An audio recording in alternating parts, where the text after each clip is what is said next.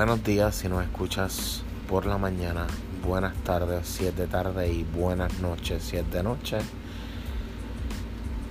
Bienvenido a Willow Playa, eh, podcast, información, entrevista, todo lo que tú estabas esperando.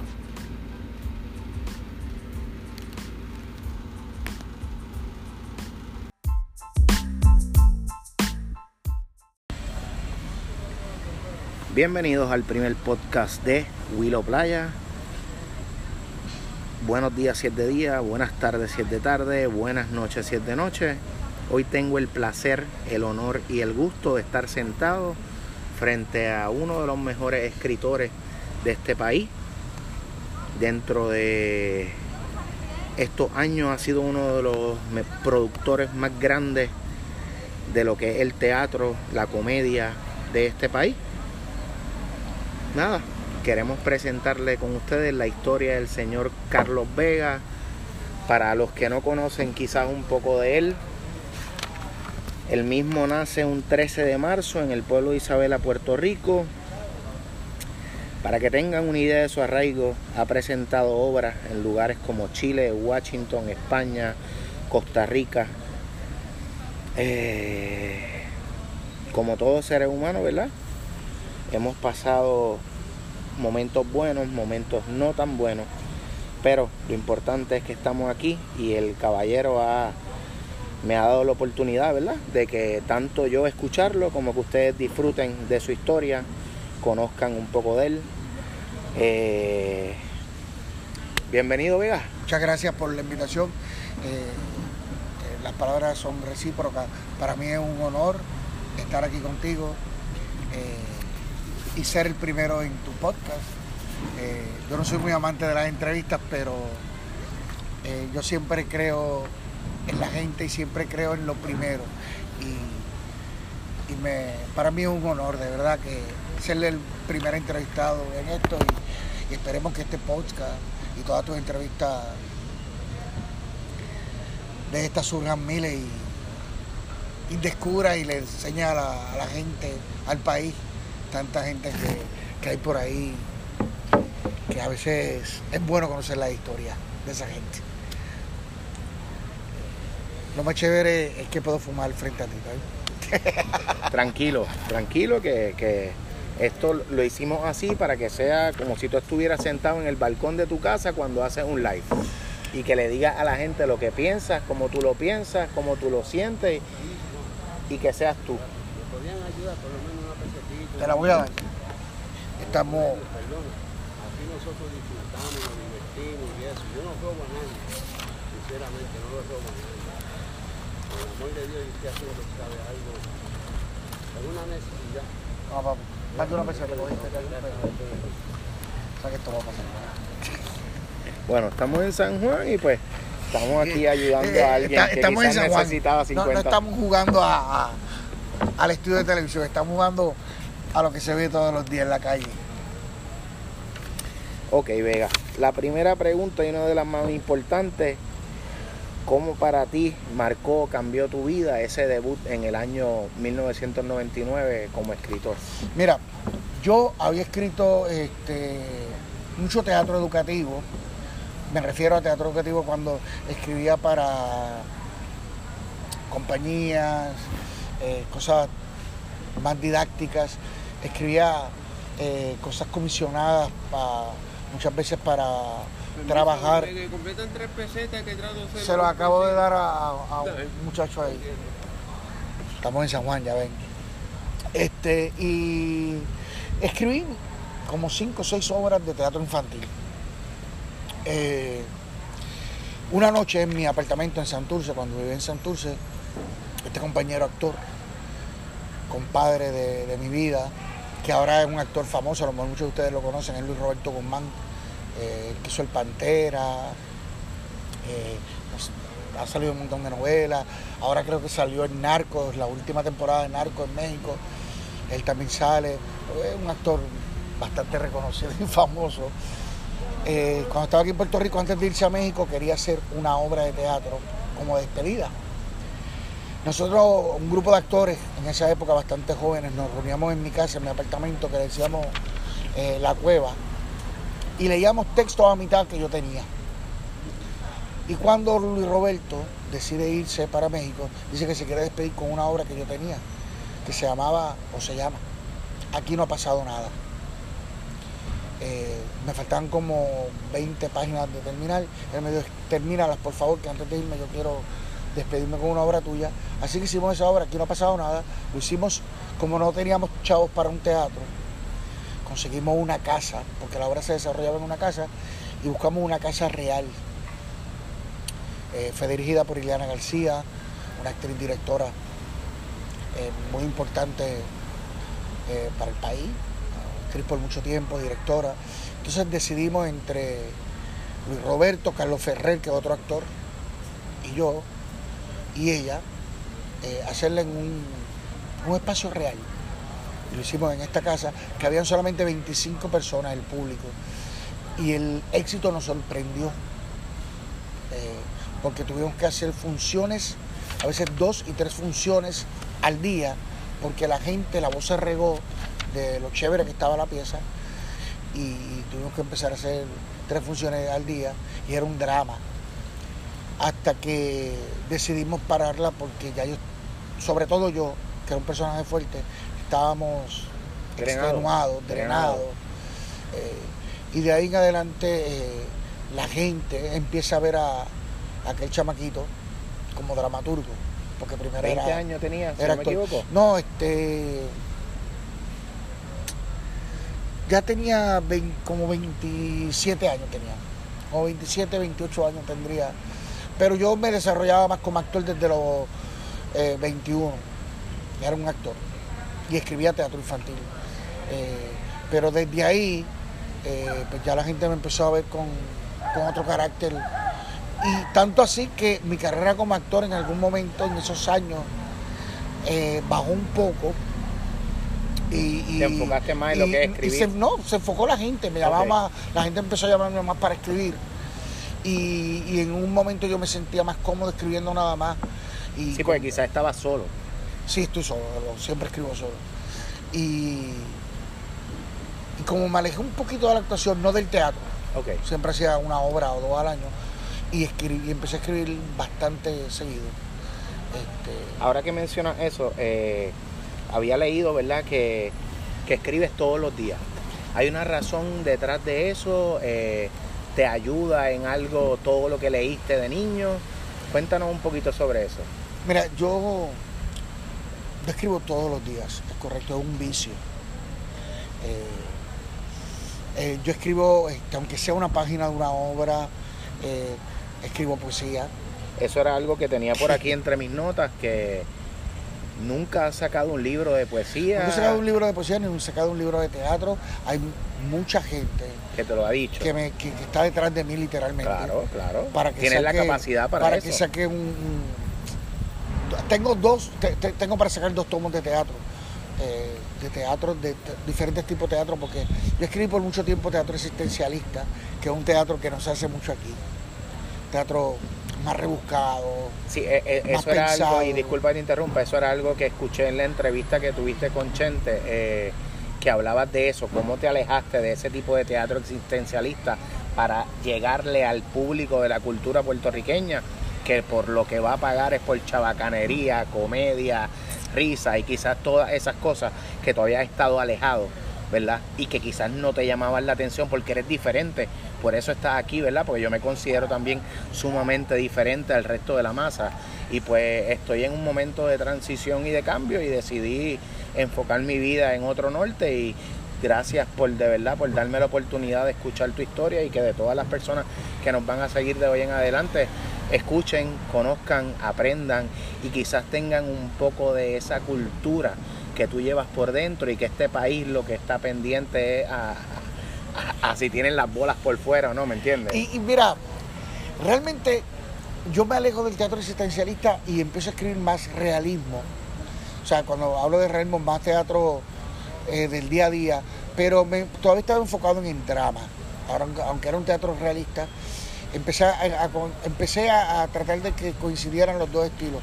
El, teatro es existencialista, más de vanguardia y un poco absurdo con el teatro realista, pero llevando siempre un mensaje social político eh, y existencial, porque yo pienso que, la cosa existencial eh, existe de, valga la redundancia, eh, valga, cuenta existir.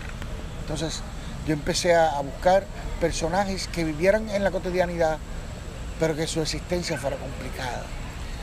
Eh, ¿Cómo, cuáles? ¿Qué me puedes mencionar referente a eso que mencionas? Mira, eh, uno de los casos es aquí no ha pasado nada, la obra que yo estrené. Eh, eso es una obra realista, pero muy existencial porque es la historia de tres hermanos, que sus padres mueren y todos los rollos emocionales que esos tres hermanos tienen ahí. Después de, ese, de esa obra fue que yo empezó a, trabajar con ese teatro más, más de vanguardia y más, más absurdo. Y, recobro de nuevo el teatro eh, realista con una obra que se llama Felices los Cuatro, que es una comedia romántica con toques dramáticos. Eh, es la historia de, estas dos parejas, de, estos vecinos, que sus relaciones están bien jodidas y... normal en Puerto Rico. y sin saberlo y sin querer, no buscándolo, eh, intercambian de pareja. Aunque al final vuelven con lo mismo. Esa obra estuvo... Eh, sí, esa obra, esa obra estuvo en en Washington. Ok, esta fue la que estuve en Washington, ok. en Washington. Y esa obra la hice, se estrenó en Puerto Rico con Wanda Sáez, Roy Sánchez, eh, Lucet y yo. Disculpa, ahora, ahora que mencionas a Roy, quiero que me cuentes cómo influyó en tu carrera Taller C. O cómo yo sé que llegó un momento en que te cansaste y dijiste, espera. No, mira, yo, cuéntanos de eso. Yo, yo, realmente nunca pertenecí a Taller C. Yo iba a Taller C. Y en Taller C estaba, eh, ahí empezó Teatro Breve. Correcto. Eh, yo, yo participé de Teatro Breve un tiempo. Y, pero pero yo no era ni miembro ni nada. Yo solamente participé, pero tengo buenos recuerdos desde ahí porque ahí empezó Teatro Breve y yo pasé por ahí como tres, cuatro veces con Teatro Breve, cuando solamente iban las novias de ellos a verlo. este, y de verdad me alegro mucho por, ese grupo, porque todavía creo que está May Philip, de los, de los, de los fundadores está May Philip, está la productora y está Luis Gonzaga. Luis Gonzaga, sí. Creo que ellos son, May Philip, la productora, y Luis Gonzaga, creo que son de los fundadores de, que yo recuerde, de las primeras veces que Teatro Breve se presentó allí eh, en, en Me alegro mucho, me alegro mucho de que ahora van para el Choli. Me alegro mucho, de verdad, esa gente eh, es una gente que trabaja y yo puedo estar. Eh, la diferencia mía de los demás compañeros es que para mí no hay teatro malo ni teatro bueno. Para mí el teatro malo es el que no se hace. Correcto. Porque todo teatro que se haga es un canal para que un actor o una actriz trate de ganar su sustento en un país que se está muriendo la cultura. Así que yo celebro todos los triunfos de todo el mundo. Yo no tengo, con el único que yo peleo es conmigo, porque el único que puedo cambiarme a mí. Pues tú sabes que en algo tenemos eh, otra cosa en común y cual yo, yo creo que todo ser humano lleva una pelea interna consigo mismo, en quizás querer superarse, en quizás día a día querer ser mejor en, lo que uno hace y, y, pues quizás por eso estás aquí sentado y nuevamente te agradezco la oportunidad, el, tiempo que hayas sacado de, tu agenda, de quizás estar con tu familia, con Naime y con Sol, ¿verdad? Y de, haberte sentado un rato aquí. Ellos, lo, lo van a entender, ellos lo entendieron, ya lo entendieron. Qué bueno, qué bueno. Y pues eh, nada, volviendo a tu lado como escritor, quería preguntarte algo que mencionaste. Eh, ¿A qué le llamas la trampa del dramaturgo? Wow, tú, tú. Yo hice la asignación. Tú hiciste la asignación, es correcto. Bien chévere. Mira, Yo, yo siento que la trampa del dramaturgo es cuando eh, eh, nos volvemos, estamos en confort. Cuando, cuando convertimos el trabajo en fórmulas. Y creo que es bien difícil escapar de ahí. Es cierto. Me explico. Sí tengo fórmulas, porque todos los escritores, todos los dramaturgos tienen fórmulas. Eh, y, pero esas son las trampas donde caemos. Yo trato siempre de, de escaparme de esas trampas, de provocarme yo mismo. Eh, la gente cree que cuando yo escribo para las comedias de Molusco, un ejemplo, o de Jorge, eh, son fáciles para mí. Realmente son bien complicadas, porque ese no es mi tipo de teatro. Lo importante es que tú lo- ya lo, lo- lo conoces, ¿verdad? Y sabes quizás cuando vas a escribir piensas hasta cómo él lo diría, ¿me- o me equivoco. Jorge y yo nos. Jorge y yo nos conocemos mucho ya. A esta altura, creo que son nueve años ya que llevamos trabajando juntos, eh, casi diez. Eh, sabemos cómo atacar yo a él como actor y él sabe que pedirme a mí también como escritor. Este, y, Y se ha acoplado, según lo que escuché, se- se ha ambos, acoplado. ambos nos hemos acoplado. O sea, ha sido, ha, ha sido un trabajo mutuo. eh, porque ahora yo voy a decir algo y como dije, puede sonar como suene. eh, un tipo que no tuviera talento no hubiera logrado las cosas que Jorge ha logrado. Yo no estoy en todo de acuerdo con Molusco. Con Jorge sí coincido mucho. Con Molusco el personaje no. Ok. Sí, Pero- eh, a- había escuchado que siempre le llama Jorge. Sí, siempre digo Jorge, porque Molusco me parece un tipo que no me cae bien. Ok. Así, y Jorge sí me cae súper bien. ok. Este, eh, eh, yo creo que Jorge tiene mucho talento y, y- y él también ha buscado y hemos empezado a conseguir cosas diferentes eh, en nuestro teatro. Digo nuestro teatro porque ambos lo, hemos trabajado, ese tipo de teatro es junto, ¿entiendes? Por ejemplo, nosotros hicimos después del huracán, eh, nos partió por medio. Eh, era otro tipo de teatro, no era una comedia llana, no era una comedia vulgar, no era una comedia de burdel, era una comedia profunda. incluso todos los que tuvieron la oportunidad de verla en Mayagüez, en el Choli y en Orlando, salieron llorando de la pieza. Yo fui a ver, eh, ahora que mencionaste Mayagüez, eh, la de Alexandra, La casi casi. la casi casi. Estuve en Mayagüez allí viéndolo y... Eso fue un libreto que coescribí con Alexandra. Yo la dirigí, o sea, todo el concepto es mío, pero eh, el texto eh, es mío y es de Alexandra. Ok. Eh, es compartido. Ella a veces dice que es 70 mío, 40 de ella. A veces yo digo al revés, a veces yo digo que es 40 mío, 70 de ella. Todavía no hemos decidido de, de quién es el 40 y el 70. Pero fue un trabajo chévere. Eh, yo creo que ayudó mucho a Alexandra a, a posicionarla como, como una figura teatral. Eh, y tengo buenos recuerdos del trabajo. Y yo entiendo que, que era el momento de ella Claro. hacerlo porque acababa de pasar por la situación, ¿verdad? De, de la derrota política. De... Eso fue una idea muy acertada de Carlos Cabrera, eh, productor, productor de la compañía de Molusco, y de Jorge. Ok.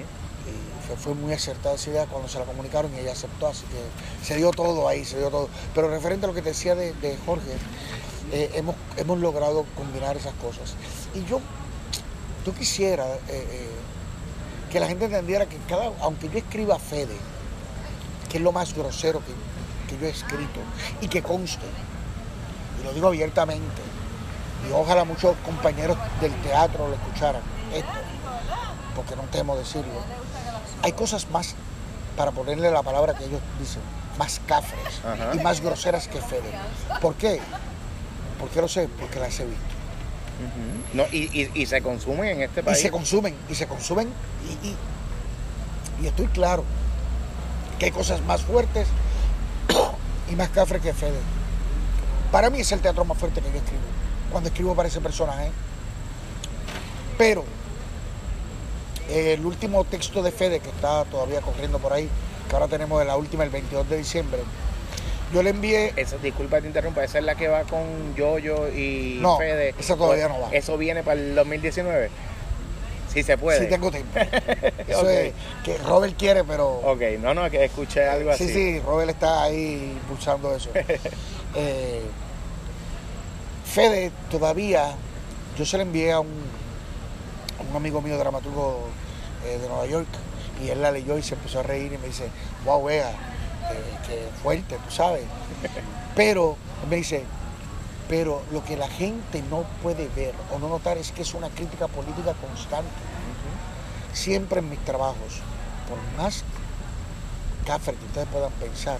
Carlos Vega siempre va a escribir algo sobre crítica social o crítica política. Y eso, yo soy un, un dramaturgo al que, que- que soy bastante permisible con los textos, porque pienso que los textos crecen con los actores. Pero si hay algo que yo nunca dejo cambiar, son mis críticas políticas o sociales. Todo lo demás puede ser negociable, pero esas cosas no. Este, pero como decía, este, mucha gente se abstiene y se perdieron un gran break de ver una gran obra cuando digo la nos partió por medio, que fue después huracán. Yo no tuve la oportunidad de, de ir. Eh, una de las mejores obras que, sin que me quedara por dentro, que Ajá. escrito. Eh, escribí con mi corazón, la escribí con el corazón del país que acaba de pasar, eh, el, desastre desastre de María, y trataba sobre eso y sobre nosotros. Eh, con un elenco De primera. de primera en su como siempre. generación estaba Ernestito Concepción, que es el mejor actor de mi generación, eh, al tipo, un tipo al que yo respeto y admiro. Estaba Wanda Sáez, una de las grandes actrices de mi generación también. Eh, estaba mi esposa Nemet, yo la respeto mucho como actriz. Estaba Norville Fregoso, que es una gran actriz también de su generación, porque es un poquito más joven. Eh, estaba Jorge, que hizo un trabajo totalmente diferente a lo que es Molusco. Y estaba yo, pues tenía que colarme. Eh, por eso también yo digo que, que el teatro que no se hace es el malo. Porque toda la cafetería de Molusco me permitió escribir a mí una obra como completamente partió, distinta. como nos partió y hacerla en el Choli con dos funciones. Una función con 3.800 personas y el jueves, siempre voy a recordar eso, eh, eh, jueves o viernes, ya habíamos estrenado en Mayagüez, Jorge me llama y me dice, venga la función de del Choli de, del sábado, está llena, tenemos, porque ahora hicimos una, una edición especial del Choli, hay 3.800 butacas, ya no podemos abrir más, voy a abrir la otra. Y yo le digo, luego tenemos cuatro días. Y yo, la Pa' voy a abrir, venderla, la venderla. Voy a abrir, brother, la voy a abrir, no importa. Y metimos 2.900 personas, así que mucha gente se la gozó. Leí también que entiendes que el arte es para alegrarnos. No, No todo el tiempo. yo pienso que esa es la cosa más fácil. Escribir arte para alegrarnos. Mira, es que hay- eh, eh, definir la alegría para cada persona es tan Es relativo. es relativo. Claro, claro, claro. Eh, yo me alegro cuando leo un, un buen libro, yo me alegro cuando veo a Sol sonreír, yo me alegro cuando, cuando veo una- un buen drama. Pero hay gente que se alegra a escuchar chocha, bicho y culo. Claro, claro. Entonces, yo no tengo por qué pelear con esa gente. Eh, si el país consume un tipo de teatro, es el único teatro que se está consumiendo, pues hay que hacerlo. Lo que sí es que yo nunca voy a dejar de hacer otro tipo de teatro, aunque no vaya nadie. Ok. O sea, yo acabo de hacer eh, una comedia, para ponerle algún título que no me gusta encasillar ningún tipo, pero una comedia eh, más, una comedia más inteligente o más fina o más, yo no sé cómo ponerle algún sinónimo o adjetivo, que se llama este, Quejas de Cama. Ok. Lo hicimos mi esposa y yo. Era una comedia de esta pareja, pero con toques dramáticos. Y tuvimos Del la... día a día. Sí, Ok. tuvimos la dicha de hacer seis funciones en, en el Teatro Arribí, que caben 600 personas, todas sold out. Así que Y en estos tiempos. en estos tiempos, sí, dos personas que no somos farándula, que no somos figuras televisivas, que somos dos actores simplemente, eh, para mí fue bien chévere ver ese teatro lleno todas las noches y respondiendo a, un, a, un, a otro tipo de comedia. ¿entiendes? Pero no, no le quito eh, valor a que mucha de esa gente entró, fue a verla por mi Facebook y el de Naimet, pero también mucha gente de esa gente fue a verla por Molusco, Ok, porque ya saben quién es Carlos Vega a través de Jorge. claro. Eh, y- pero se abrieron y vieron otro tipo de teatro y otro tipo de comedia, se la pasaron cabrón. Completamente distinto a lo que están acostumbrados a ver. Eh, ahora que mencionaba a su señora esposa, ¿verdad? La señora Naime Calzada. Llevan 12 años, 14 ya. Lle- Llevamos 13 años 13. que- juntos, casados, vamos para cuatro años ya. Eh,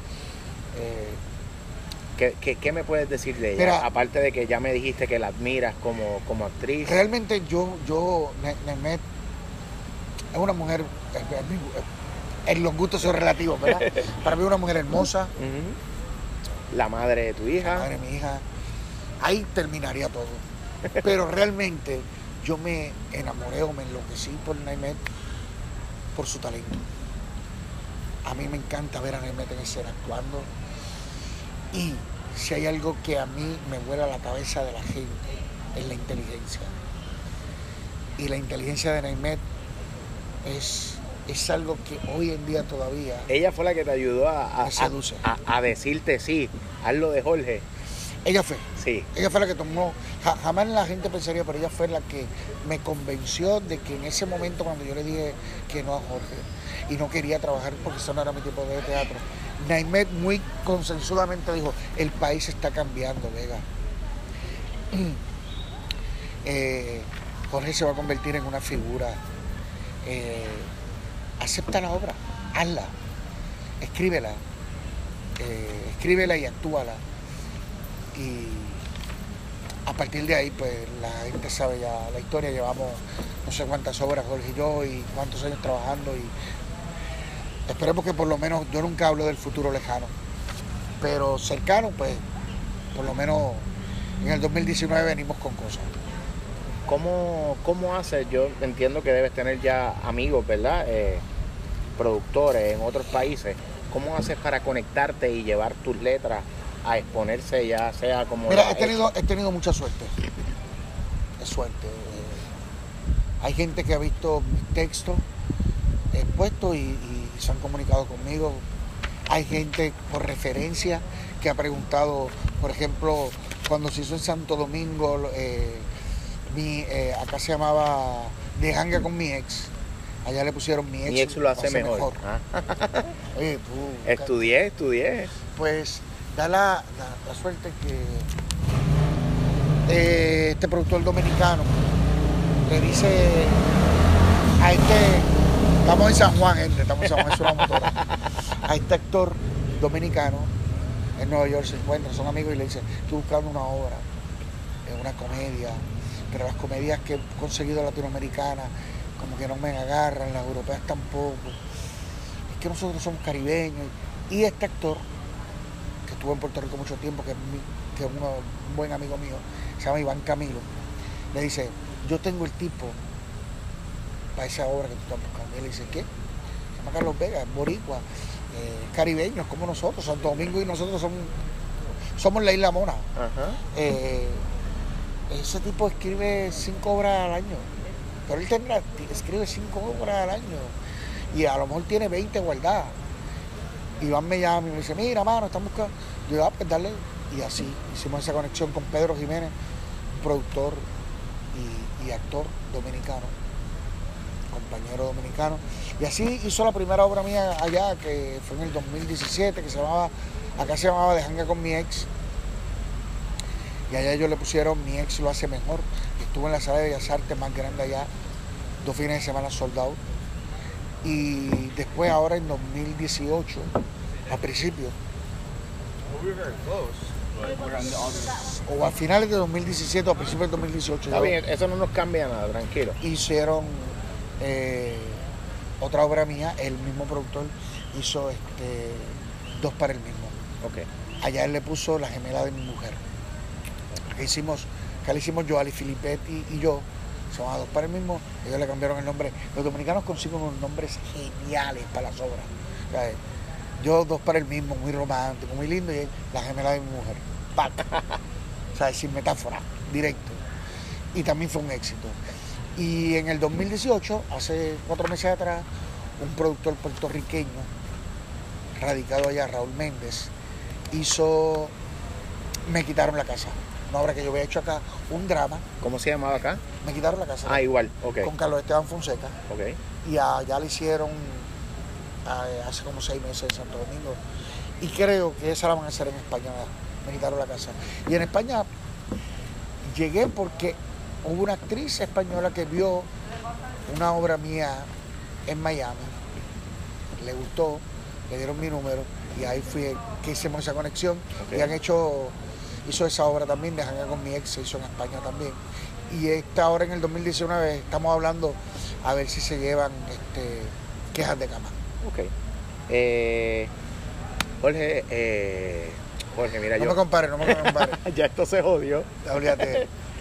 Eh, No- no si me dicen molusco, sí te voy a pedir vuelta. Si me dicen Jorge, no. Ok, Carlos, eh, para el 2019, aparte del Amor Apesta, ¿qué viene por ahí?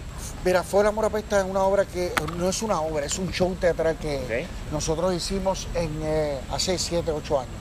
No, no, no recuerdo la exactitud. El- entre 6 a 7 años hicimos ese show. En el Teatro Coribante estuvimos 3 meses. Hicimos 29 funciones. Wow. Eh, hicimos, llegamos a hacer funciones hasta, Eso es admirable. hasta miércoles. Eh, en ese entonces había un, eh, ese grupo que hacía esa- ese show, ya habíamos hecho otros también, se llamaba, o se llama todavía hoy en día, porque estamos retomando el corillo. Ok. Está Liz Marie Quintana y su compañera es la directora Emine de Lourdes, la compañera de Lizzy. Que es vecina tuya de por Sí, aquí son, al lado. son- son vecinas mías, las dos. Eh, pero su la compañera de Liz Marie, Emine, que es directora, una gran directora, como mi hermana, eh, la directora de- de- del, del grupo. Pero en el grupo del Corillo originalmente estaba Eminé, Lisi, Liz Marie, Naimet, mi esposa, y yo, y Jimmy Navarro.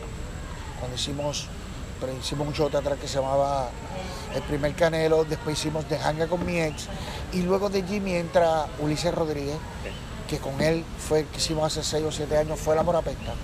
Fue un éxito, mucho éxito. Pero en ese momento ya todos empezamos a tener muchas complicaciones de fecha, de cosas. Sino que cada cual con su Y agenda. esta obra llevamos literalmente como tres años tratando de montarla. Ok. Eh, la vamos a hacer ahora en febrero, porque es las únicas fechas Que coincidieron todos. que yo tengo libre Ok. y que Liz Marie también. O sea, eh, gracias a Dios tenemos trabajo. Eh, y, y- y es un show teatral para morirte de la risa, de verdad. O sea, eh, eh, es picante, pero, pero también tiene comedia sana. O sea, es como la mezcla de ambas cosas. Eso lo Sí, ponemos para, que solo, para poderle ponemos llegar a, que so- a- a distintos públicos. ponemos que solo para adultos porque pues, hay cosas que son que solamente los adultos la vamos a entender, pero no es porque sea grosero. O sea, eh, pero es un show súper, súper, súper. Estrenamos en mm, las- el primer fin de semana de febrero y el día de lo- y después el de los enamorados y otro más en Bayamón, ¿En dónde en Bayamón? en el Teatro Perelo Castillo de Bayamón. Está chévere porque eh, eh, las taquillas son baratas, si llaman al teatro va a salir más barata. Eh, Llamen, llamen. Llamen, se la van a gozar, se la van a gozar. Fue el amor apesta si no entren a mi Facebook y van a ver todas las jodiendas que, que esta gente se inventan ahí. Eh, hay barra, la barra es bien barata. Pueden darse el Importante, palo viendo la obra. Y tienen parking gratis. Ok, mira qué bien. Y en el 2019 vienen, Muchos proyectos. ven- venimos con una cosa en mayo, con Jorge, eh, Julián Gil Ok. y yo. Y Y vamos a ver, o- otras cositas vamos más a ver si este, manga. vamos a ver si este año yo logro hacer mi show. Oh, el stand-up. Eh, es que, ¿sabes qué? Le doy vuelta y vuelta y nunca lo veo como estando. Ok. No, no quiero llamarlo así porque no quiero engañar a la gente. ¿Y qué tú quieres? ¿Qué tú quieres que, que la gente escuche? Yo, yo, mire, yo quiero, yo quiero tú. contarle, contarle a la gente. Y por eso estoy pensando en un concepto eh, de tener dos micrófonos. tener dos micrófonos y que una parte de Vega haga chistes y la, y otra parte de Vega haga cuentos tristes. O sea, que cuando yo esta- este micrófono se encienda, voy a joder. Y cuando este se encienda, Va a darle un sufrir. down. Ok. ¿sabes? Porque yo pienso que así es la fucking vida. Así es, así es. Es una, eh, es Es, una, montaña, rusa. literalmente. Ya ¿sabes? Entonces quiero, quisiera jugar con, con esa idea de los dos micrófonos. Ok, eso está súper cool. Es complicado, siempre quiero complicármela. Que quede claro que, que Vega lo dijo primero aquí. No, nadie lo, na- sin joder, nadie, nadie no se lo había dicho a nadie. Gracias, A gracias. nadie, a nadie, eh, Y calor. ni a, ni a Naimet se lo había dicho. Está haciendo que calor. Va a tener que tomarme este chocolate ahora porque mira, se me viró. aquí una amiga de nosotros dice que se tiene que tomar el chocolate ahora. Estoy buscando una ayuda para quedarme en un motel. ¿Usted me ayuda? Carlos, te, te quiero dar las gracias por el, por el tiempo, te quiero dar las gracias por, por, por darme la oportunidad a mí y a la gente que, que conozcan un poco de ti. Eso que quizás la juventud hoy en día no conoce, que te encojona cuando dicen, ay, ¿quién es este que está al lado del molusco? Y yo lo sé porque te, te he escuchado ya diciéndolo y pues ¿Cuál es el molusco? eh, para mí ha sido un placer. ¿Dónde te pueden Ah. seguir en tus redes Eh, sociales? Nada, mira, en Instagram me pueden buscar como el Caraya Vega y en Facebook como Carlos Vega. A mí me Así pueden que- buscar como Willow Playa, para mí ha sido un placer, es un gusto. Willow, yo te quiero hacer una pregunta. Cuéntame. Si tú eres Willow Playa, es porque tu apartamento, tu casa está cerca Yo de la vivo playa. a, a pasos de la playa. O sea que algún día podemos hacer un party allí. cuando tú quieras. Para mí sería un placer de verdad y pues gracias. No hay manera de cómo pagarte tu tiempo y tu, tu desprendimiento de, de sentarte, como uno dice, con un extraño a, a- a decirle, ¿verdad? Lo que Los boricuas ninguno somos extraños, todos somos familia. Para mí ha sido un placer y un gusto. Espero que ustedes también disfruten de esto, que tengan linda tarde, linda noche, buenos días, muchas gracias. Nos fuimos, esto se acabó.